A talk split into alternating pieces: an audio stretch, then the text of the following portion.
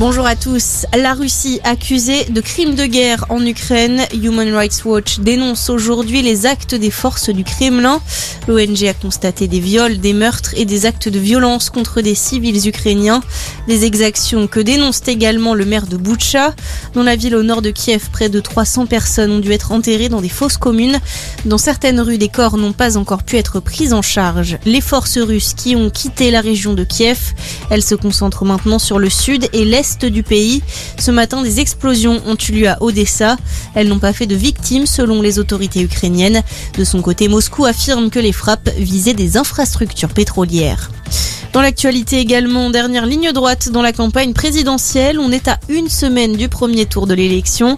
Les candidats ont multiplié les événements pour tenter de convaincre. Jean-Luc Mélenchon sera notamment place du Capitole à Toulouse.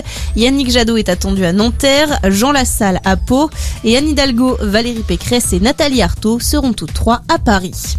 Nouvelle mobilisation en Corse après la mort d'Ivan Colonna. Une manifestation aura lieu à 15h à Ajaccio en l'honneur de l'indépendantiste corse décédé il y a 10 jours des suites de son agression en prison.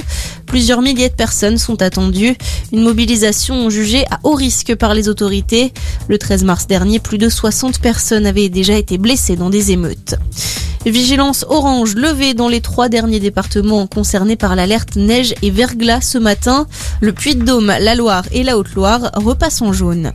Et puis le marathon de Paris et ce nouveau record. L'éthiopienne Judith Jeptoum a remporté ce matin la course en 2h19 minutes et 50 secondes. Elle bat le record précédent d'une minute. Record de France battu également chez les hommes avec la victoire du Kenyan Gelmissa en 2h5 minutes et 5 secondes. Le premier français Amdouni est troisième. Merci de nous avoir choisis. Passez une excellente journée.